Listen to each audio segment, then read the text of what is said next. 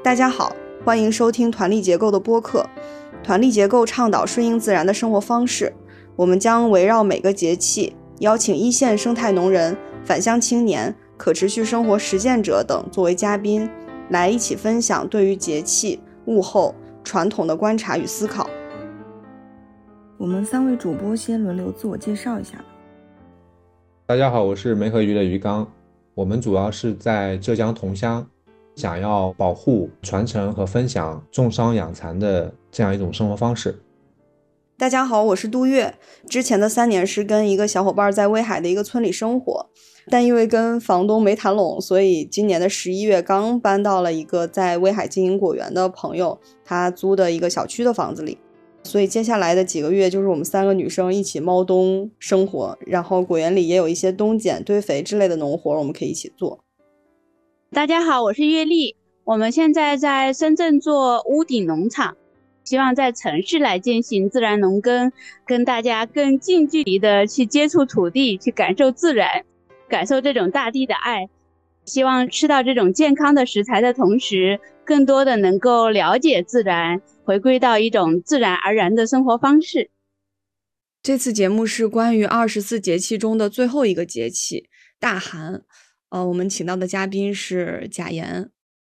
大家好，我是贾岩。我之前呢是做农产品的产品经理，现在尝试把我们的优质产品和市场上去对接，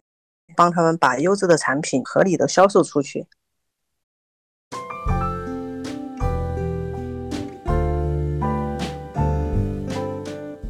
大寒节气处在三九四九的时段，是一年中最寒冷的时节。同时呢，大寒又在岁末，在大寒节气过后，冬去春来，又会开始一个新的轮回。威海现在还没有特别冷，前一阵子连续晴了好长时间，啊，不过这两天天气开始阴了。天气预报说，明后天应该就会有降温和大范围的降雪。我们前几天去爬了泰山，我之前只是觉得啊，我们正好有时间嘛，然后那个他们俩又没有爬过泰山，我就想说我们一起去爬一下。当时没有想太多，也没有提前看天气预报，去到了泰安才想起来这个，也不知道这个季节泰山风景怎么样，别到处都光秃秃的，也没啥看呢。结果那天天气出奇的好，就天特别蓝。爬的过程中也发现，就虽然有有很多树是没有叶子的，但是它会有它那个树枝的形状，然后还有很多柏树，所以爬到顶之后往下看还是很绿的。而且我记得我大学期间去爬的那一次就是非常痛苦，所以我在我在爬之前给他们俩做了很多心理建设，我就说这个真的很难爬，你不要把它当普通的山爬。啊，结果我们好像坐着伴儿也也还好，也没有特别痛苦。爬到顶之后，我们甚至还走下来了，就原路从红门上，又从红门下来了。当然回来了之后，就是好几天都走路不太利索。但是当时那一天五个小时上去，然后三个小时下来，就是我还挺惊讶的，因为我会以为我们的体力不如。肯定比二十岁出头的时候差得远，但是没想到好像还可以 啊。然后另外还这两天还去见了两个家里有地的朋友，都是山东的，然后都吃到了自己家的爆米花和炒熟的花生米儿。而且大寒节气离春节不远了嘛，大家都在准备这些好吃的，然后就自己家的都没有加太多调味料，也也都挺香的。最近我不是在深圳嘛，待了很长时间。上一次深圳是在哎上个月的二十六号的时候降温嘛，但是也就那么四五天时间就开始回暖。最近几天温度特别高，白天的时候我都不需要穿外套，就是一个短袖或者是一个薄薄的长袖就行了。晚上的时候还是比较凉，大概十五六度。我觉得冬天的时候在这边确实是很舒适。然后玉丽他们那个屋顶农场去了两次。觉得菜菜也长得挺好的。现在这段时间很多农友到广东来嘛，然后鱼缸上次也来了，我们也见了面。嗯，其实我们也去爬了山，然后爬的是深圳的梧桐山。阿茂他们已经爬不动了，发现体力最好的是我，我比他们还爬得快。他们怎么回事？怎么怎么这么不行啊？不知道，他们说 干活还可以，就是爬山，我我们觉得喘的厉害，我也不知道为什么。然后去呃这边的农场，还有去那个有机店，还有他们做供应链的，还有跟一些做就是这种私域的一些朋友在见面啊，然后聊了一下，就是最近的这个他们的一些销售情况。我们有聊到，就说好像最近的这个有机店已经在开始升级了，迭代升级，从最开始只是卖蔬菜，到后面卖这个无添加的零食。现在进入到高端食材了，就对他们的挑战蛮大的，就是越来越专业。因为之前呢卖蔬菜卖肉呢，那就很简单嘛，就是蔬菜是蔬菜，肉是肉，一分开就好了。第二个阶段就是卖零食嘛，就是把这些一分开就好了。但是到了第三个阶段的时候，对于他们来说可能太专业了，他们的专业度就不够，有点接力不上。所以深圳这边做生态食材的哈。他们都感觉到最近销售很乏力，你不知道重心在哪。之前月丽也有建议我说去帮门店做一下培训或者是怎么样的。嗯，那天正好去的时候呢，我看见那个店里面摆的比较乱，然后我就帮他们就开始梳理一下，做了一些商品的归类，给他们讲了一下基本的分类知识，跟他们一起把货架的陈列给他们做了一些改变。嗯，然后呢，第二天他们就卖了一盒四千块钱的海参，然后第三天上午又卖了花橘红，他们就特别高兴。可能接下来闲暇之余会帮他们慢慢的再去调整一下吧。然后我觉得未来可能会固定时间跟他们分享一下这方面的一些知识，也帮助大家一起在生态食材的零售端做得越来越好。刚刚贾岩也说了深圳的天气啊。就是最近深圳的这个天气，感觉像那个呃小阳春似的。前一段时间不是降温降得很厉害嘛，这两天温度突然升得很高，这两天又开始穿短袖了。我们屋顶农场的蔬菜呢，也是长得特别快，就是一天感觉它就要长四五厘米的样子。那个莴笋最明显了，前些天那个莴笋它是趴着往下长的，然后颗一颗之间的那个叶子是连着叶子的。然后这两天都变得立起来了，然后莴笋之间的距离就变大了，感觉就是它长得很快嘛，往高处长，然后又开始想要开花，就是感觉像春天来了似的。呃，但是看天气预报说是明天开始又要开始降温，最低还要掉到这个十度以下，就感觉像倒春寒似的。嗯。然后今天我们这边是呃吴村村的市集，然后我们就正好最近菜特别多，我们就在菜在市集上做有机蔬菜的促销，发现还是有效的，价格降低了，然后来买的人他买的那个量就会大一点，就是大家对这个菜价的敏感性还是有的。我讲一下嘉兴桐乡哈啊，桐乡周末降温了，然后又要到零下了，上周稍微暖和一些。我上周去了啊广东嘛，参加了一个生态农友的一个小聚会，在珠海呢见了很多的可以说是传统生态圈里面的农友吧啊，后来又去了深圳屋顶农场，还那个堆了一下午的肥啊，然后还很意外的发现屋顶农场新招聘的员工是 团力结构的粉丝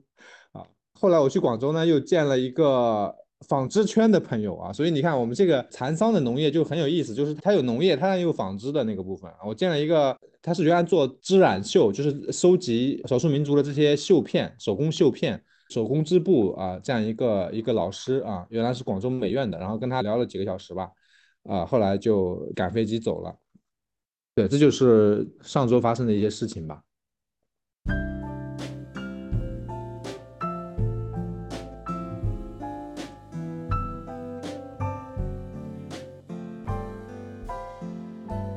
那我们今天其实是想聊一下生态农业或者说生态农产品出圈的这样一个一个一个问题哈，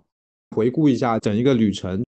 最早我们在可持续中心的时候，更多是做一些呃技术的培训啊，就是堆肥啊一些实践。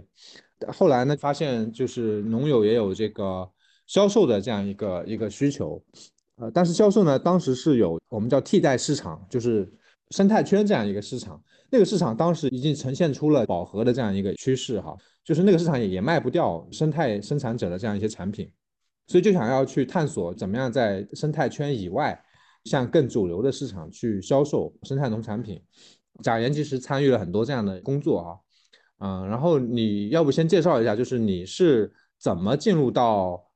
生态农业这个行业里面来的？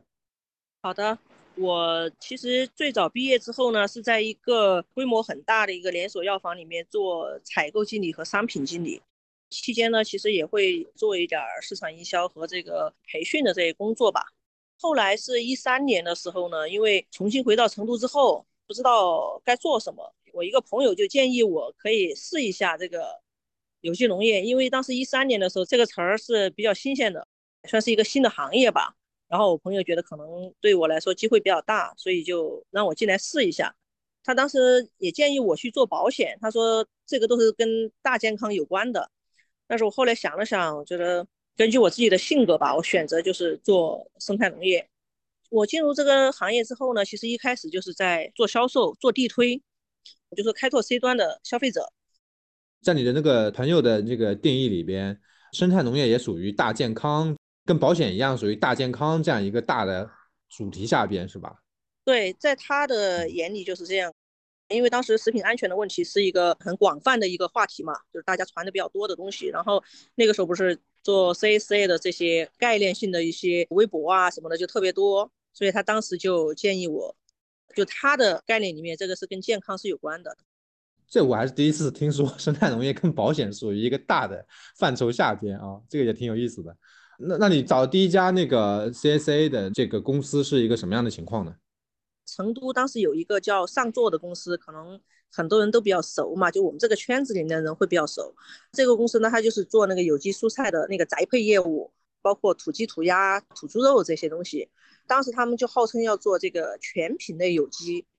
做的呢其实也确实挺好的，在成都的这个销售额也是节节高升嘛。最贵的时候鸡蛋能卖到八块钱一个。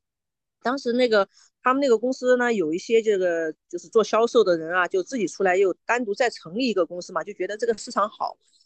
我当时去的时候刚好他们那个公司刚成立，做了就不到三个月吧，这个资金链就断了。断的原因呢，第一个是。郫县就郫都区那边有一个一百亩的有机农场，然后这个地租、人工各项的那个物料的那个开支也是一笔费用。第二个呢，就是他们在市区租了一个，当时有个两百平的这么一个办公室，租金是一百八一平，一个月就差不多快四万块钱，还有十几个员工，嗯，所以说三个月之后那个资金链就有点绷不住了，因为 CSA 的这个地推哈。那个进程并没有他们想象的那么的好。当时呢，就是上座这个公司呢，已经做到四十分钟可以配送到五公里的范围之内，但是那个公司就不行，后面那个公司就不行，因为他没有自己的配送能力，所以这一点就不足以让他去把真正的这种高端客户开发出来。这个公司很快就没有了。就是说，上座和这个公司都是有自己的自有农场的，是吧？然后就完全是用自己的这个农场的产出来去做销售。对对对，当时是这样一个情况。他们配送是自己的，也是也是自己的车，就没完全不用跟外外部外边的那个快递公司合作。那个时候快递很不发达，顺丰也很贵，然后京东就没有，那个时候还没有京东，寄个中通啊什么的都是二三十块钱一一件一件货，所以那个时候基本上都是靠自己配送。啊，然后呢，上座的模式呢，它是做了一个前置仓，就是在商业区的一个范围之内。他选一个地方做一个冷库，然后把他自己的那个物品存在那个冷库里面，再跟周围的类似于骑手去合作，因为有那种骑电瓶车帮忙送货的嘛。那个时候不叫外卖员，那个时候就是这样子。所以他们是个体户是吗？这些骑手？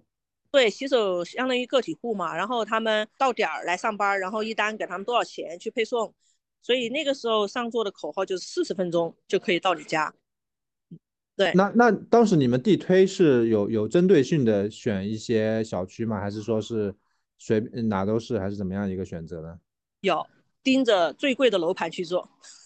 先是跟那个物业公司谈嘛，就是我们去摆摊儿，呃，一天是八百块钱，早上八点钟你就可以去，然后到晚上六七点钟，反正你一天之内嘛，啊，然后呢，我们会去重要的几个点去布。第一个是大门的出入口，第二个是附近的幼儿园的那个通道，第三个是在那个停车场的出入口，发传单讲解这样的。嗯嗯，你们当时比如说遇到什么样的困难吗？嗯，困难的话，当时就是菜价跟现在的菜价就相对来说就更低了哟。那个时候蔬菜在成都那边普遍的就在一块钱左右啊，高一点的就两块钱。然后我们有机蔬菜就是定价，起码都是八块到十块嘛，所以这个差价比现在这个差价是更高一些的。其他的其实你说困难的话，我们那个时候并不觉得有其他太难的地方，就是脑子里面没有想什么，就是我要我要好好的去去干活。我的想法哈，不知道别人是不是这样子的，我的脑子里面就是好好的干活。所以那个时候，我虽然新进这个行业，但是在公司所有的这个销售人员里面，我的业绩是最好的。嗯，但是你们后来发现，呃，发现跟他们预想的那个设计是不一样的，啊，对，这个是你觉得是什么原因造成的呢？他这个公司呢，可能大部分的员工都是从那个上座那个公司过来的，他们对这件事情的预估太过于乐观。就完全没想过自己的这个基础设施和上座那边的这个基础设施的一个差异化啊，所以他们没有前置仓这个说法，然后配送是全程配，就是战线拉得很长，全程配，所以这个公司就嗯很快就因为这个资金链的原因，服务的这个跟不上，导致客户开发慢，种种原因吧，很快就倒闭了，资金链就断了。其实后来上座也倒闭了。对，当做倒闭的原因是它扩张的太快吧。嗯，然后后来你从那个公司走了之后，又去了哪里呢？走了之后，我们自己成立了一个公司，和另外三个伙伴吧，一个是种梨，那个时候梨的市场不好，可能卖个三五毛钱一斤，他自己种的梨，就想来看一看能不能有更好的渠道，就是价格更高一点。然后另外两个呢是上周的员工。我当时提出，就是我们在这个小区里面做集中的客户开发，降低我们的配送的一个费用，呃，可以说是社区团购的一个雏形。那个时候我还去，比如说去新疆阿克苏那边找那种好一点的苹果嘛，然后去看去做团购，还帮一些农友做团购。我们那个时候就是从那个公司出来到我们后面那个小公司成立。我们在一个月的时间，就在同一个小区开发了有八十家客户，就是卖那个梨吗？卖蔬菜，从华为出来的一个小伙子，就是他在那边种有机蔬菜，然后我们就一起帮他卖。呃，相当于是在一个小区里面开发了八十户。对，同一个小区。嗯。哦，听起来好像进展还挺顺利的。因为我跟那个团队的这个成员之间，对于选品上有一些。不同的意见，所以导致我们的新品很少，呃，然后客户的开发就后面就有些滞后，然后客户的消费也仅仅是局限于那个蔬菜嘛，所以当时想的不是特别清楚的情况下，有一些决策可能不太清晰，可能算是失误吧，所以导致这个团队呢后面呢是没有做的太好，然后大家就各奔东西吧，但是这个团队的成员哈。后来还是继续从事农业领域嘛，做销售的做销售，种梨的种梨，还是有一些相通的地方。前天我跟之前的一个团队成员打电话聊天的时候，他之前不认可我的地方，他现在认可了，然后他愿意和我一起合作后面的一些销售。呃，你你说前面只有蔬菜，没有更多的新品，这当时是在纠结什么东西呢？就是为什么没有新品呢？你不是去新疆看了吗？对，因为我们当时就是纠结于纯有机的东西，比如说土猪肉，一定是要土猪肉，连饲料都必须是有机的那种哈，所以也还有很多的一些局限，而且当时的这个交通也不是很便利嘛，你看好的东西不一定能够运出来，这是一个局限。第二个呢，就是我们当时呢对水果来说呢是可以合理的用一点点药，就仅仅只是在花期的时候，我们当时是这样想的，就设想是这样子的。苹果呢，我们当时看了，我在阿克苏可能看了二三十家，最后合作了一家。但是呢，我当时在跟那个农场主去到另外一个农场的时候，他们俩在聊，就是那一家农场主他今年的苹果大小非常的均衡，都是那比如说八零、八五、九零这三个规格的，大部分都是这样。所以他要去看，看完之后呢，那个农场主就跟他说，我是用了那个九二零这个激素去点花，然后苹果大小就会比较匀称啊。然后我一听，我心里就拔凉拔凉的，就是今年的苹果做了，明年还不知道有没有苹果做。后来苹果卖完之后，就很少有一些新的产品进来了。这个九二零是一个植物生长调节剂吗？对，植物生长调节剂。那你今天看来的话，你觉得这个东西能用吗？算生态农产品吗？可能在阳光玫瑰上面，我觉得它可能是需要去用的。如果我销售的话，我不会选择它哈，就是我还是。内心会有一点排斥的，呃，包括我今天在月丽他们市集上面有一个有机店，就是有一个农场给他们推销这个西红柿嘛，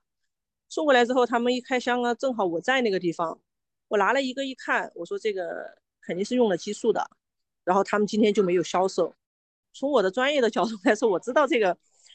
植物园的和动物园的它不一样，但是我还是很难去接受它。但是阳光玫瑰呢，它是一个很特别的例子，就是它如果不处理一下、不败玉的话，哈，它没有商品性。嗯，这个我能解农场它必须要用。嗯，后来就去了九农是吧？呃，中间有一段时间我就自己一边做这个微商销售嘛，一边全国各地跑。我去了很多农场，就是能听说的、能做的好一点的我都去。那个时候我很困惑，就是为什么大家都做的不太好？好像产量没产量，品相没品相，消费者也不买单，成本又高，就是这样子，就很难理解。然后我一直在思考这其中的原因到底是为什么，但是我又不懂农业嘛，所以我两三年的时间里面都在都在思考这个问题，没有答案。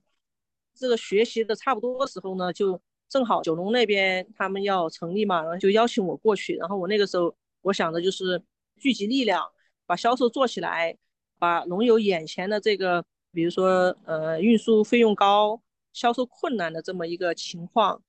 先把这一块解决掉，所以我就去九龙了。听起来好像我我在想啊，就是一开始你们去这些居民楼里面去推广啊什么的，一开始好像还没有在那所谓的生态圈之内，好像反倒是一个很平常的这种社区感的那种东西。后来到了九农，那就很显然就是变到了生态圈内了，感觉就是。啊，对的，我们当时在九龙的话，确实也是因为事情比较多嘛，就是我们当时也有想过做这个社区团购，但是一直没有落地，就是想出圈嘛。包括我当时还拿着产品去盒马 去推销。嗯，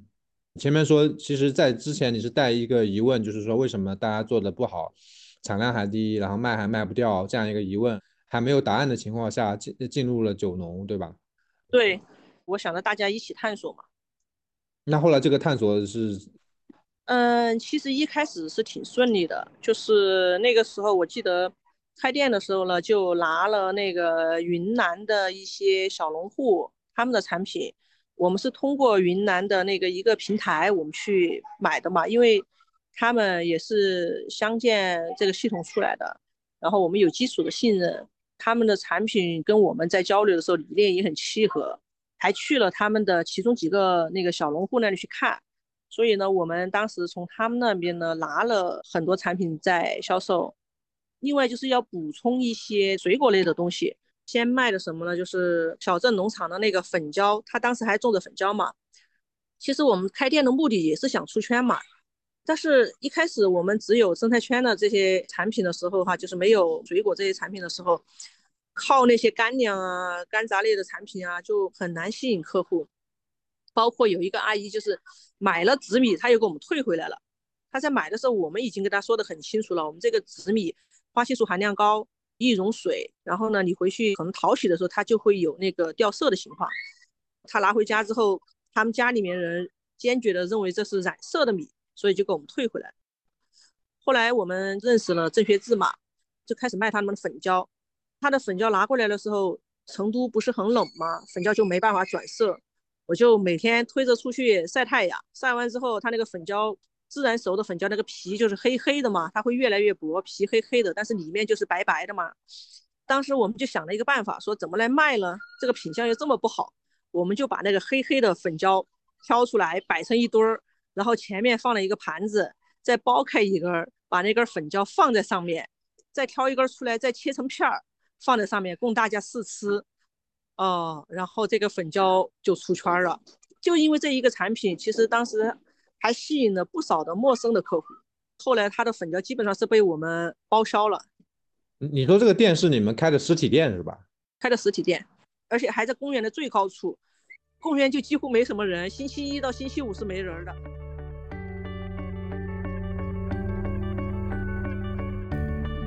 我刚才忽然想到，就是所谓的生态圈到底是什么意思？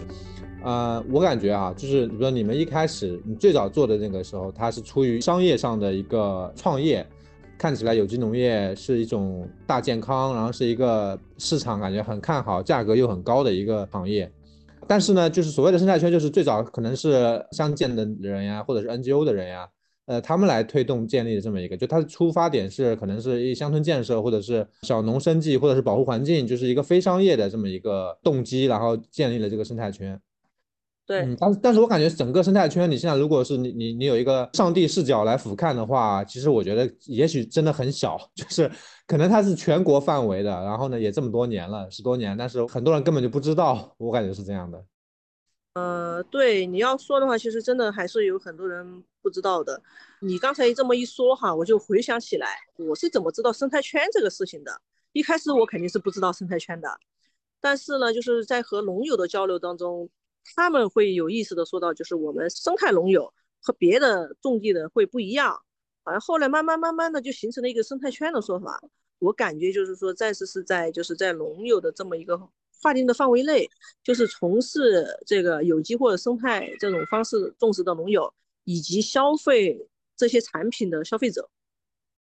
嗯，而且你要说把消费者包括进来的话，很多消费者其实也并不是，比如说像你们最早期去一些高档小区啊，还特别是有钱的，很多是可能反而是在理念上比较领先，或者是说知道这种的，类似于偏知识分子啊这种的，对，是对食品安全特别在意的，就是倒不是说他多有钱，可能是这个跟大家对现在很多人对有机的这个认知是有点不太一样的，是吧？对，确实是这样。因为当时上座的那一批客户哈，就是我到现在都还记得，他们真的是非常有钱，然后不在意这个价格，就是我在家吃饭的时候能吃得好就行了。所以他们当时买单的目的性很强。第一个，我回家的时候能吃得好；第二个就是方便，因为当时上座应该也是遇到这样的问题，所以他们才会做前置仓。嗯，我感觉这个主流的这种有机，现在即便是上座可能是暂停或者倒闭，但是现在像盒马呀，或者是叮咚买菜啊，它仍然延续的这么它这这么一个思路，我感觉是就是效率很高，只是说他们变得更大了，就是那种互联网巨头在做这件事情了，感觉。对，是这样子的，没错。嗯，那后来你去了九农，你刚刚讲到这个帮助这个粉粉胶出圈了。开始还挺顺利的，那后来是你觉得还是遇到一些什么样的一些挑战呢？呃，我们当时开那个店呢，就是我们感觉经历太牵扯了，中途停了一下，然后重新开了一个小一点的、规模很小的一个店。因为我是负责采购嘛，负责产品嘛，所以当时在我的这个规划里面呢，其实我是想说做团购，因为当时以团购为主。做团购这个事儿呢，可以帮农友集中的解决他的一批销售问题，也可以让他去跟快递去谈这个价格，然后呢，还可以节省他的成本，就是他送到快递那儿，他是产生成本的嘛。所以从几个方面来去讲的话呢，我们当时是采用了一个做团购的形式在做这件事情，就是线上的运营。然后当时我是想呢，就是团购呢，一个星期有一次。啊，我们就选最好的品或者是最有特色的东西去做，根据季节的变化，我们去搭配一些品去做这件事情。其实一开始的效果挺好的，比如说粉胶，我们做到一分钟卖空一百件。当时成都有一个做有机的那个爱媛橙的，在全国也很有名的，就果冻橙的那么一个呃朋友，他的这个橙子在上线之后二十四小时就全部卖空了八十亩的果园，所以。其实一开始的效果来说，我真真的是觉得是是挺好的。但是后面公司希望这个上线的产品多，然后频率加快的这么一个情况下，嗯，产品做的就没有之前那么精力不如以前投放的那么多，对产品的这个理解也相对来说是比较少，选品方面呢也就力不从心吧，是这样子。后面的话就是公司的选品这一块就，呃，我负责一些，然后其他同事负责一些。虽然说我短期之内呢，这个销售是很明显的，但是从长期来看呢，到后期就显得有疲态了。呃，再加上后面就是很多的农友也开始这样去做这件事情嘛，生态圈的消费者又被分流一部分啊，没有开拓新的情况下又被分流一部分，大家的竞争就开始有些激烈了，就是这样子。嗯，等一下，我那我总结一下，就你刚才讲，你们去的那个统一，相当于团购，然后统一跟快递公司谈，相当于就可以降低成本，是吗？对，比如说我们说做那个中通快递嘛，如果农友去单独的谈这个价格的话，大概是二十多块钱一件，但是他们电商就是成本很低嘛，啊，我就去问电商的朋友他们是怎么做的，他们就跟我说，因为他们量大，那我就想着说，如果是这样子的话，我们就可以团购。他一次有个一两百件，这样子的话，快递那边他就会对他的那个价格进行降低。我们后面谈的中通就是七块五，然后同城配送大概也就是八块钱左右，降低了很多很多。当时那一下效果是非常好的。还有一个它的物料的采购，因为它是批量采购嘛，它的成本也会降低。还有一个他请人人工，以前可能他一次发个几件货、十件货，他的人工成本肯定会高。但是我现在一次一两百件，他雇两个人可以就是充分的提高这个效率，所以各个环节下来的话，它的成本就可以降低很多。然后呢，给我们的价格呢，其实它降低一点点，但是它就空间其实他自己赚的利润会更高嘛。但是你你是觉得说在生态圈内的话，好像能做的事情都已经做了，那个话怎么说啊？螺螺丝壳里做道场，就是好像似乎很难有突破，是吗？是这样子的，但是这个是我们的第一个计划，就是我们先把这一步做稳，然后呢再往外去拓展。生态圈给了我们一个基础，很好的一个基础。这个拓展是就第二个计划是是是什么样的呢？想要做社区团购嘛，但是大家的意见迟迟没有统一，因为你也知道九龙是多个农场的这个股东，大家的想法在那个阶段很难去统一它。所以当时也是遇到很多的阻力，最后就暂时有搁置嘛。我我想问一下，做社区团购为什么会有阻力？这个不也是帮别帮大家卖货嘛？为什么会有阻力呢？我从一个纯纯的零售端的角度去看这个事情，我我觉得蔬菜对于我来说是引流品，它可能就普通蔬菜、萝卜、白菜这一类的哈，它可能就是没有办法去产生更高的溢价。我是希望把这一类的产品的价格调下来。然后把一些特色产品的价格往上调一调，还有一些产品呢就做一个中间价格。还有就是社区团购，它肯定会跟我们线上团购其实有类似的地方，就是我可以把成本降低。那我也想就是说，社区团购我们是不是可以把价格或者是有一些优惠啊，或者是一些促销啊这样的活动做进去？但是成员的反应是不一样的，所以这个事儿就暂时搁置了。哦，还有一个就是当时呢，去九龙之前呢，我有跟他们聊过，就是，呃，是不是大家对技术有共同的追求，想办法就是农场的这个经营稳定之后，真正的把自己的技术提升上来，把生产力提升上来，产量和这个品相提升上来，逐渐逐渐的把生产成本降低以后呢，能够把价格呀什么的有一些调整。当时有有这样个想法，我和月丽的认识也是因为这个原因，就是。月底想在成都做工作坊，然后正好我就想看能不能在九龙的农场给大家做一次工作坊，让大家就是对农业的认知去更深一点，然后呢，大家对这个技术呢也有一定的了解，自己生产这一块能够下足够的功夫去做这件事情。但是我感觉就是大家的反应不是那么的强烈吧，啊，反而好像我投入的最多。就是他前面之所以不愿意，或者说很难把这个有机蔬菜的价格降下来，是不是也是因为他们的成本确实是比较高，就是然后呢回回过头来又说是可能是因为技术的原因导致他们成本比较高，所以变成一个这样一个循环了就。有一部分东西呢，它确实呢，就是说他们可能在专业度不够的时候呢，它的成本会比较高。比如说那个种红薯，北方它是沙瓤地，呃，它种红薯的产量会比较高。但是到我们那边呢，它是山地，土壤比较硬，可能就是肥力也比较弱，所以那个红薯的产量呢就比较低。正常的一亩地几百斤吧，不到一千斤的产量，大概也就是这样子。得分品种，但是有一些东西呢，它确实其实我看着也也挺轻松的。呃，但是呢，农场呢，就是因为种多品类的东西吧，然后他们要去拉通算这个成本，所以对于他们来说也很简单，就是统一定价是很简单的事儿，就很难去改变他们固有的这种想法。那你讲一下当时，比如说你看到的这个生态或者有机生产的技术，就种地的这个技术是一个什么样的状况？就问题在什么地方？然后你想让阅历去促进哪方面？就是说改变他们什么样的思维？就是整体的产量是很低的，然后品相确实也不好。他们的肥源哈，呃，有的时候好像也很难以获取。有些有养殖的农场，它好像还好一点儿。那没有养殖的农场呢，它就做起来很困难，要去收集呀，去买呀，然后那个时候的交通又不便利呀。反正感觉就做的挺难的，我也喜欢看一些相关的一些信息吧，看别人有说用什么绿肥呀，用这些东西哈，我就在想这个事儿，这个他们为什么没有用这些东西？所以当时月历他们想要办这个课程的时候呢，我就邀请月历，然后极力的让公司里面的这个股东成员都参加。嗯，那现在他们这个有改善吗？没有。啊。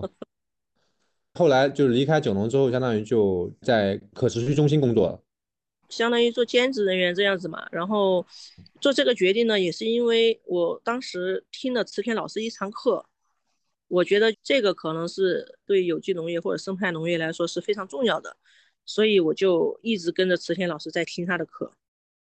当时这堂课里面，你印象最深刻的是什么呢？应该就说土壤结构吧，还有就是这个堆肥是什么，它为什么对土壤结构有帮助？嗯，我记得你在可持续中心也是就比较偏向销售方面的，也是说有一个任务是要帮这个农友完成销售的一些。是，但是我后面就是放弃帮他们去做一些小的小的销售这种想法，就是呃，因为微信其实连接功能是挺强的嘛，大家很快也就相互认识了。他们比如说有些什么产品想要销售的时候呢，我直接就跟他们说，你们去找谁谁谁就可以了，啊，然后就帮他们推荐平台就行了。然后我自己呢也就没有太太多的想去做销售的一些东西，因为我想的是想法很简单，就是呃如果说你有一些量确实卖不完，然后呢我们再想办法看能不能去拓展一些客户嘛。我记得贾岩当时在我走中心的时候做很多工作，其实是。把一些市场端的信息和反馈告诉农友们，就是比如说我们的工作坊跟大家一起聊怎么做好品控，现在市场的需求是什么样子的，那可能我们要在哪些方面去提升，才能更让我们的产品有这个商品性，更好的被市场接受。哦，对，还有一些就是消费者的一些想法嘛，因为我之前毕竟做地推嘛。这一块儿肯定是比大家去用那种纯理念吸引过来的这种消费者，就是要可能了解的更多一点。对，因为你相当于是接触过两批不同的生态农业的消费者嘛。对，而且你接触的第一批可能就是主流的这种。对，而且在这个过程当中嘛，因为我之前那个团队嘛，刚才有提到，呃，其中有两个人都在做农产品的销售。然后他们就把这个农产品进行包装以后呢，去获取了一个更高的价格。但是呢，当我聊到就是能不能把有机圈、生态圈的这么一个产品拿出去的时候，我们讨论了很久。其实这个很困难，因为他们拿出去的产品呢，他们没有局限在这个什么有机或者生态，他们呢就是有一定的量，有一定的产量。而且当他们第一次拿出去，就是那个梨，第一次拿出去之后。非常多的回头客，定价是四点五斤七十八块钱，你就算是放到现在也是一个不低的价格。那个时候是在一四年，但是呢，人家的产量有那么多，特别第二年、第三年的时候呢，有更多的渠道找过来，他们就找了旁边更多的这种果园销售这个梨，所以生态圈的产品就是很难去对接上。他们那个是常规的生产的梨吗？就是商品性很好，是这样吗？他们是这样子的，就是常规生产的梨，但是它的商品性呢，除了外观长得有点儿花皮或者是有点那个瑕疵以外，呃，其实其他的也还好，呃，口感均一性很强，大小呢也是均一性也算是相对来说比较集中嘛。而且口感确实也做的特别好，因为它其实用很多的这个有机肥那个果园，所以当时他们拿去卖的时候，那个时候微商刚刚流行嘛，拿去卖的时候就一炮而红，很快就卖完了。那它的包装上是有什么创新吗？当时就是做礼盒嘛，当时就刚刚流行开始做礼盒，因为江浙沪那边，特别上海那边就。很喜欢，就是把这个东西包装好了之后再拿去卖。其他的那些档口其实都还没有开始，就是其他的批发市场都还没有这些东西的时候，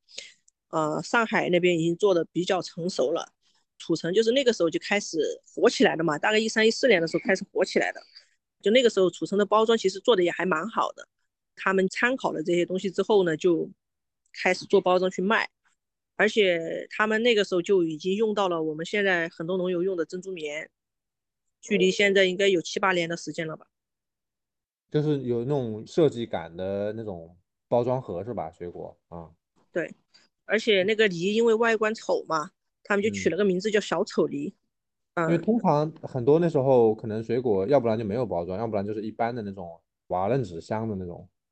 对，他们很聪明，就是说，呃，一开始他们也是用的瓦楞纸箱嘛，后面就把那个设计出来之后，里面最开始放的是泡沫托。泡沫托放完之后，又改成这个珍珠棉，提升包装的一个质感，然后让它获得更高的溢价。我知道今年他们广西有一个金桔啊，大颗的金桔，像一个像一个乒乓球那么大，然后外面他们包了那个锡箔纸，金的锡箔纸，搞得跟那个巧克力费列罗的那个巧克力那样的。我也看了那个脆蜜金桔。对对对，这个卖的据说也挺好的。那像你那个朋友现在还在做吗？然后他每年是不是包装上非得要绞尽脑汁才行？呃，没有，其实呢，就是批发市场大概也就是这样吧，他并没有在包装上过多的去去提升了。呃，因为你再提升就是很奢华了。对于梨这个品类来说的话，就可能不太实用。它不像翠蜜金桔，它本身的价格会比较高嘛。那它这个如果包装现在大家都这样的话，因为它一开始可能十年前还是挺稀奇的，那现在大家都这样的话，那它现在是靠什么来达到优势呢？嗯，第一个，它这个梨的口感还是比市场上同期的这种梨的口感要好一些。第二个呢，就是说四川出来的这个时间会比浙江那边出来的要早一些，就是主产区嘛，主要是浙江、福建和四川当时。四川呢是出来的最早的，有一个时间差，然后口感也确实也要好一些。了解。那你后来在可持续中心到现在，中心的项目不是二零年的九月份吧就结束了吧？呃，我们不是想一起做销售嘛，但是销售没有合适的产品，池天老师的这个理念，比如说我们做堆肥这些理念，呃，这些技术。还是想要落地嘛，因为你全国这样拉链式的这种培训，我觉得说实话很累，这个很耗体力和精力，所以当时就想的是，要不要我们就找一个农友合作，把这个项目落地，是这样子的。所以后来在沃野新兴那边就开始测试草莓嘛。对对对，是，呃，这个我正好跟听众讲一下，我们那个团力结构最早是想要做一个共同品牌，生态生产者吧。就大家想要共同来面向市场的一个共同品牌，就是叫团力结构。这个是在这个播客之前最早大家的想法，但是后来因为各种原因吧，然后就已经四年了吧，四年还是五年了，然后到今天都都没有产品，就一个产品都没有，所以这个事情多难，你知道吗？你说你草莓先是吧？后来我记得你去了那个四川罗江，然后是梨子对吧？啊，对。呃，沃野那个产品不能说不成功吧，就是从生产的角度来说，从纯种植的角度来说，它是成功的把它种出来了。嗯，但是呢，从商品性的角度来说，我觉得是嗯不太理想。往市场上销售的时候，嗯，它还是面临了很多的阻力。后来去罗江的那个是相当于不是原来传统生态圈的，沃野还算生态圈，就是啊，对，反反阳青年。那罗江那个是是完全就原来是常规农业底底下的，对吧？罗江那个呢，也是一个堆肥课的一个学员，他在那边几个朋友，然后一起在做。他们那个果园呢，就是花期的时候要用一下那个梨也有那个实心虫嘛，梨小实心虫嘛，要用一些药去控制它。呃，后面呢可能就是根据天气，可能会就是科学的用一点药，然后也不用除草剂啊，大量的用有机肥这样子啊。所以当时呢，我们就说。产量也比较稳定的情况下，我们去往圈外去做一些尝试，是这样子的。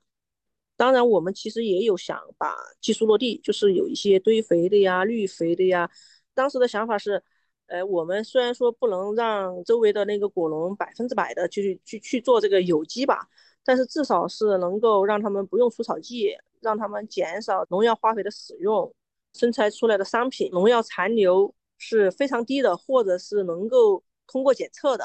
通过这个 SGS 的这个零农残的检出吧。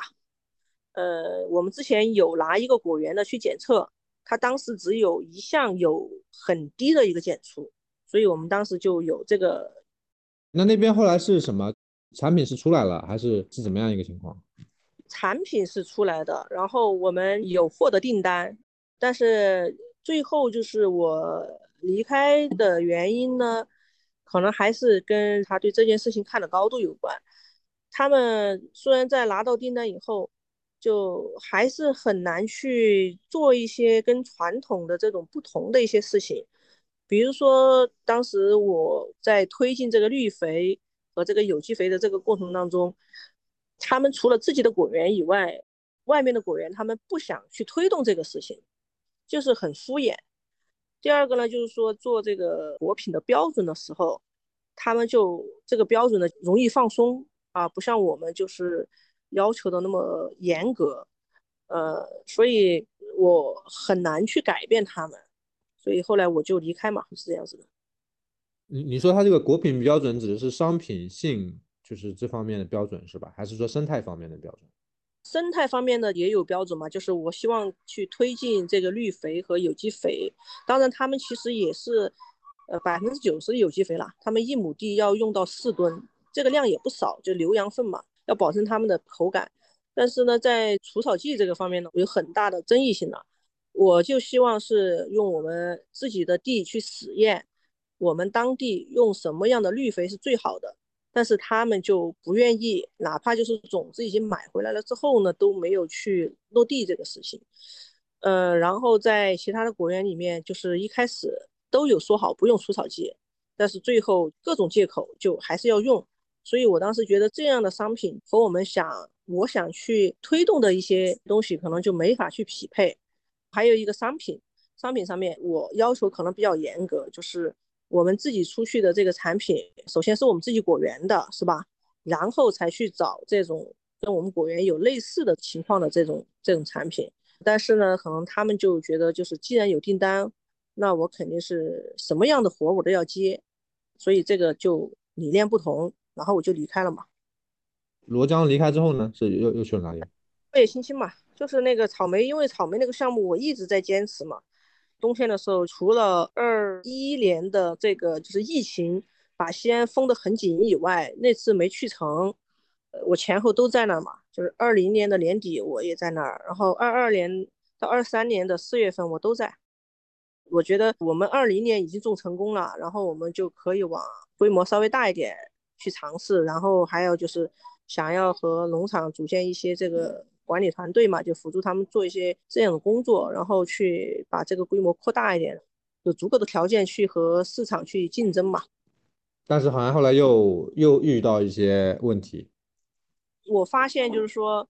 嗯，他们呢是在种植的过程当中呢，因为每个人的想法就是带着这种强烈的这种返乡的这种情感进来的，不懂农业，所以说他们在很多的时候呢想的呢是我想去怎么做。我呢是更多的是从植物的它的这个营养规律，它喜欢的这种环境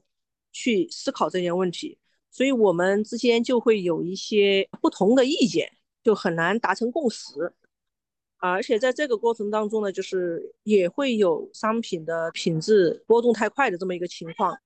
如果是这样子的话，想要去做这种常规的市场的话，就非常困难。你可能出去之后，出去一次是成功，出去两次直接就就嘎掉的这种情况。呃，所以怎么说？他这个老郑的这个，我其实也挺有感慨的。我感觉他可能代表的就是最早的返乡青年。就是如果再这样的话，可能就可能就没了。像你说的，呃，好像是因为大大家一介绍起来，好像是说中科院的，对吧？可厉害了，中科院的。但是呢，其实我们都知道，就八零后吧，其实我们很从小很很少干农活了，其实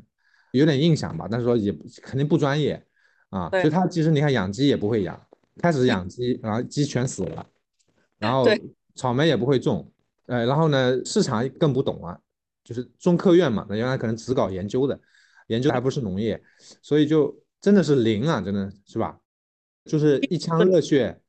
就是那种感觉，是这样子的。这个事情你回到一个正常的逻辑来看，就是比如说你要呃创业做汽车，可是你什么都不懂，是吧？你好歹雷军做汽车，他还懂软件，对吧？懂互联网，但是他是什么都不懂，就是满腔理想主义啊！我我很理解这种，因为早期都是这样的。是这样，嗯，因为那个时候我听了池田老师那个课之后呢，再加上经常跟着老师在田间里面去观察嘛，就是一只脚踏进去了，大概这么一个意思。虽然我我不够精，不够专业，但是至少我能明白其中的一些道理了。所以我有时候跟他讲的话，我就觉得牛头不对马嘴。你你你那天老郑问问你说，为什么鸡吃了白菜，为什么下蛋下这么多？对。他就跟我说，夏天的时候鸡下蛋特别多，然后高温的时候当然就会少一点，但是其他的时候下蛋就特别多。然后冬天呢就几乎不下蛋。我就问他，我说你冬天都给鸡喂什么？他说我们只喂玉米。我说其他不喂吗？他说不喂。我说那就得了嘛。我说这个鸡是一个杂食性的动物嘛，它不只吃玉米。你看从春天到秋天，地里面有青草。啊，有一些这个昆虫或者有些其他的植物啊，可以进食嘛，对吧？进食的东西很丰富，所以它下蛋就下的比较勤，因为它进食丰富，就是你纯吃玉米的时候，它那个输卵管那个脂肪含量很高，它容易把它那个输卵管给堵住，所以它就不容易下蛋了。它吃的饮食比较均衡的时候，它输卵管的那个脂肪含量是比较正常的。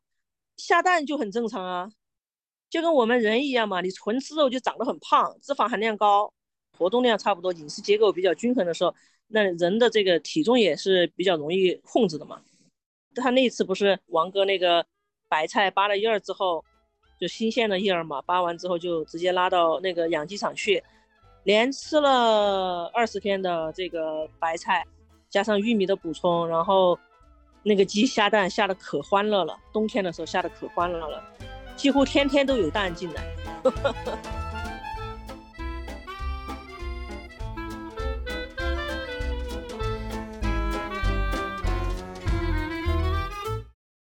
其实后面我知道还有这个水果玉米，还有苹果的这个这个尝试，这个我觉得就都不用讲了。我觉得故事太多了，感觉都啊。对，故事最后都变成事故，都变成事故了。对。对的，所以你觉得为什么不能出圈？就是说生态农产品，就是为什么还是在圈里面？就是说，当然圈也有它的好处，像老郑他可能这个生态圈保护了他，对吧？有些可能是这样，也有反作用，就是它的无论如何就没法出圈了，就啊，就是这个温床吧。我觉得这可能是一个温床，就让大家觉得我现在这样就差不多了，我日子也过得很好，我也不用想太多。感觉是很稳定吧，就短期的一个很稳定的一个状态，可能觉得以后都会这么稳定，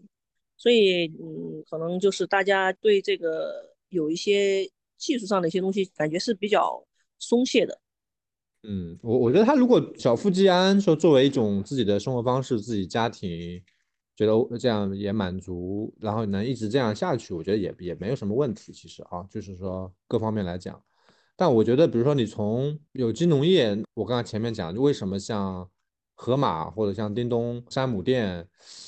呃，他们都在卖有机的产品。那么这些产品的这个生产者，就他们是一个什么样的状况？因为他实际上他们已经出圈了嘛，他们的量肯定很大的嘛。他们有没有这种可以改进的地方？或者说这两个圈内和圈外有什么可以结合的吗？比如说，我一八年的时候是去盒马推销东西嘛，推销产品，当时他们对哪怕是有有机标的产品都意愿不是很强烈，但是到现在他们其实有去找这种有机产品，而且上的很多嘛，也就是最近两三年的事情。我觉得他们找的这种产品呢，和我们现在的这个生态圈的这个产品呢，它有一些差异化。首先呢，这个农场呢，基本上都是做单一品的，它相对来说好控制这个成本。但是呢，他们可能有一些可能过分的追求产量或者怎么样的呀，导致他们的品质其实可能不如生态圈的这些产品。这里面可以结合的地方就在于说，怎么样去做到又有高品质，又有合理的产量，成本也能控制的相对比较好。这里面是可以去去探索的。嗯，而且我是感觉生态比有机的含义其实是更广泛的，而且是可以更深刻的。因为有机现在就有点单一化了，对吧？就是我们之前讨论过，有机它是一个，它是其中一个生态的一个标准，或者它是一个单一的标准，一个分类吧，我觉得。对，一个分类，对，一个分类。然后它可能并不适合你站在比如说真的要去我们说生态农业，假设是保护土壤或者是保护环境的各方面的角度来讲，它可能并不是最合适的，也许。刚刚听贾岩讲这个经历，也是把我的思绪都带回到 之前做团队结构啊，做沃土可持续发展中心的那些年，就是在做生态农友的这个供学网络的这一块的工作。我现在来看哈，我觉得那一批人真的是都很勇敢的人，就是一般都是有很重的一种对乡村、对土地的情怀，然后对于这种环境改善的愿望，回到乡村去做这件事情的。现在看来，其实它是理想跟现实之间的一个差距，就是那句话，就是理想很丰满，现实很骨感。就是我们的愿望是很好的，马上停止使用农药化肥，然后停止对土地、对作物有伤害的东西，让它自然生长。但是这个只是一个愿望，我们还没有真正的掌握这个植物的生长规律，以及现在这个市场的一个运行模式，就是我们。种出来的东西，它还是作为一个产品存在的，那它就要符合当下的市场规律。对于这一块儿，真的考虑的比较少。现在看来，那时候真的是热血沸腾的，很多是青年人，然后也有一些呃中年，然后就是抱着一个这种美好的愿望就去做这件事情了，很多都是碰的头破血流的。呃，我记得当时池天老师讲课的时候说一句话。他说：“你去做自然农法很好，但是你要首先具备那个自然农法的呃土壤，就是你先把那个土壤改良到那么好啊，然后同时呢，你也有对自然、对植物的这种观察力，呃，他就讲到什么观察力、实践力这种研究的能力，呃，要有这种能力，你去实践它，这时候你才能做到真正的自然农法。就是我觉得他在讲这个时候，对当时很多的热血青年可能都听不进去的。”不管怎么样，我又坚持不用。嗯所以当时老师讲的时候，还在说是你不要一下全部都不要用那个农药化肥了，你是要跟着它的节奏，这个土壤越来越好，然后作物生长越来越健康，然后才开始慢慢的不用，慢慢的实现的，就是得尊重那个自然规律。在当时的时候，现在来看是有这样的一个情况的存在。另外一个就是让我想到的是，大家很多这种选择，它本身是一种。有很多的个人情怀以及很小众的一个东西，基于一种信仰式的在做这种自然农法或者是其他的这种可持续的对环境保护的这种农业的形态做的时候，我觉得已经到了一种信仰的地步，呃，就是坚持继续这样做。但另外一块呢，就是大市场的一个需求，大市场对这些东西的价值是不承认的，就是大家不会把这个作为你产品的价值的一部分。还是只是看你的口感呀、品相啊。那如果是这样的话，它就你按照那种做法，它就很难实现。技术积累也不够的情况下，更实现不了。所以这个也是一种小的生产形态和大市场之间的一种矛盾。所以我觉得后来做的比较好的，像特使，它其实是走入大市场的，把这种我们说的这个有机农业啊、可持续农业的形态当中的一些关键的技术原则，把它拿出来，然后把它做成标准化的技术，以相对低的成本来实现这个可持续的种植。它还要求有一定的规模，有一定的投资规模，它才能实现的，出品相对比较稳定。规格呀、品相呀这些相对比较统一，然后以市场化的标准来做生态农产品，我觉得可能这个是一一条破圈的路，嗯，但这个已经不是小农的级别了，所以这个地方也让我考虑到未来到底要做什么样的一种农业形态是要考虑清楚的。如果是规模大的，我们是希望更多的到大市场去的，那肯定得按大市场的规律去办，然后怎么去办的时候又能把我们的这种好的技术原则带进去。对，我觉得现在我们那一批的农友当中，已经有很多转型开始往这个思路上去走了。就包括刚才说老郑，老郑的草莓，他其实也在往这个方向上去转的，就是把他的技术越来越钻研，越来越标准化，呃，让它的这个成本降低，让它的产品的品相和品质、产量都在去提升，规模也在扩大，它也在往这样的方向上走。更小众的，那就是不要考虑大众的市场。就往小众了去做，它就是一种价值观的取向的选择。那我们这一个群体的人都是有共同的价值观，我们都选择这个，那这种就就好说了。我们就是一个闭合的圈子里去做这件事儿，去实现一种共同认同的这种世界观和社会价值。我想到这里啊。嗯，我觉得你前面讲的第一代就是大家都是把愿景当成方法。这个愿景其实很很美好，但其实是很远的。但是它直接当成方法了，但是这个路径其实是比较漫长的，就是说没有那么简一步到位的，有点像当年的共产主义的感觉。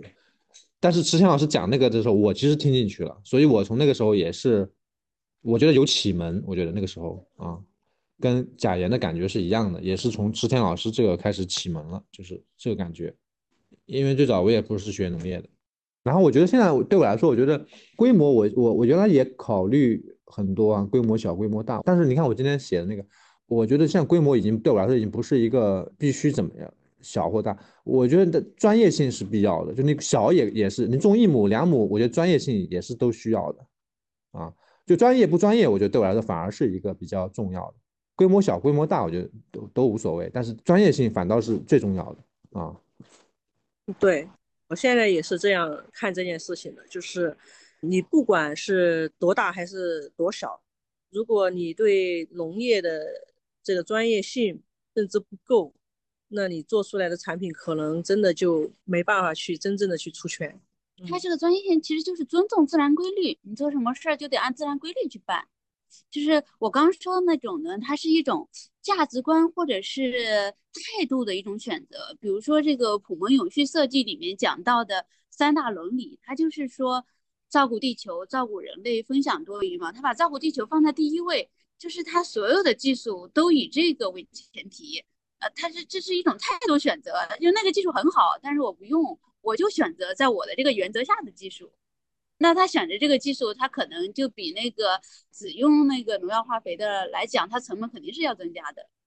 就是这种呢，你又以大市场的规律来看，它又觉得不合理。呃，但它它就是一个圈子，就是有这种价值观的人，大家都支持这种方法去做。嗯，其实月丽说的这个呢，我觉得是将来可能真正的现代农业哈，就是我我自己感受到的真正的现代农业会往这个方向去发展的。我们一直在说中国古代的农业嘛，其实都还做得挺好的。但是你看一七年的这个繁衍新娘交流会的时候，当时有请到华南农业大学的骆世明校长过来，他当时其实讲了一个我觉得真的非常深刻，让我现在都无法忘记的这一段，就是中国的农业它其实有风水之说。当时呢，就是我的理解呢，可能就是说，比如说一些防风啊，或是。这个水源的保护啊，然后又或者是一些其他的这些日照啊，这个太阳的运行规律啊，去种不同的作物。但是现在就说这两年，因为我在农场的时间也比较多嘛，我觉得就是说以后农业里面它会越来越多的运用到这些东西。普门的这种基础的底层逻辑和中国传统农业的这种底层逻辑，我觉得是非常接近的。所以我觉得可能就是将来的一个现代农业，有可能就是。这种理念下的一个现代化、智能化的农业。对你的意思就是说，对自然的尊重和合作可能成为未来农业的前提原则。对，因为它它其实可以让农业的生产是更加的这个有利的。比如说你套种是吧？当然我们可能就说现在没有机械去把套种的一些工作做得很好，但是有可能将来会出现这样的机械。对，长远来讲肯定是这样的，你不这样它是不可持续的。对，然后还有比如说包括那个防风林这一类的东西，我觉得将来肯定是会运用到农业里面去的，因为它确实能让植物，我们就说商品的产出更稳定，更能够降低这个自然灾害对它带来的影响。大家越来越多对这个认识越来越深刻以后，它其实真的是可以运用到农业上的很多的场景、很多的领域里面去的。所以有可能将来农业的一个变化，它真的就在这上面会去做更多的一些规划和应用。嗯嗯，是。哎，想想我们最初的这一批人，真的是有那种二杆子的精神，信仰式的、疯子似的去去坚持这个原则去做。叫叫什么二杆子？山东话吗？这是 二感觉，就是信仰式的去做，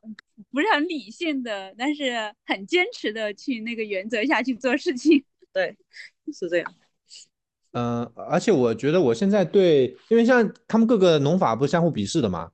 活力农耕或者什么普门呀，然后自然农法相互之间看不起，反正我现在都无所谓，我觉得都还可以。而且我现在。因为那时候我记得学做堆肥什么的，好像很多农友都不是很熟悉。但是我现在看 B 站上面好多人在做堆肥，就很年轻的人在做堆肥，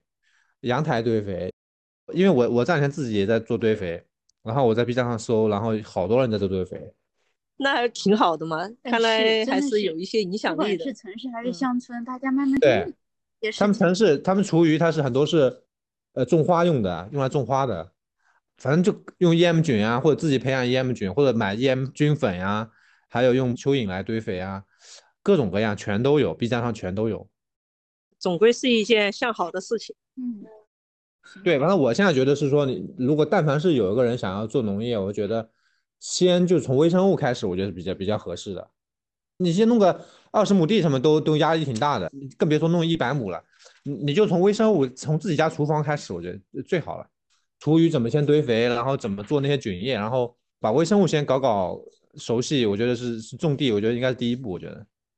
嗯，对，一边熟悉这个微生物，一边观察作物的这个规律，然后还可以顺便看一看土壤的这个变化，我觉得它就是可以一举多得。对，而且你成本比较小嘛，风险比较小嗯，对，还真是这样。嗯，对，我觉得生态化这个，就前面讲那个东西，嗯，当然讲的是风水嘛，但我觉得我我讲的是微生物。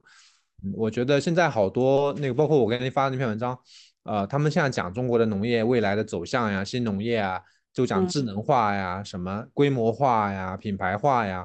呃，但是这些人都没有去讲生态化这个事情，就是没有没有人会提提微生物，我觉得这个应该是需要的啊。特殊的韩老师上一次跟我们在交流的时候，就是他对微生物的认知是很深入的，包括他自己还提取那个微生物菌，然后去扩繁，然后还自己发明了那个设备。我觉得就很难想象一个跟农业完全不搭边的人去把这一这一套事情去做完。而且我觉得微生物前端是土壤，后端就是产品的发酵啊，这些都呃，像你种米啊什么的，做酒啊、做面包啊什么都是要用到发酵的。我回来之后做成功了蜂蜜酒，我又做成功了酸奶，都是我自己发酵的。反正就没事，我就研究研究微生物，也挺好的。我觉得下一个阶段可能就是对微生物的讨论可能会越来越多。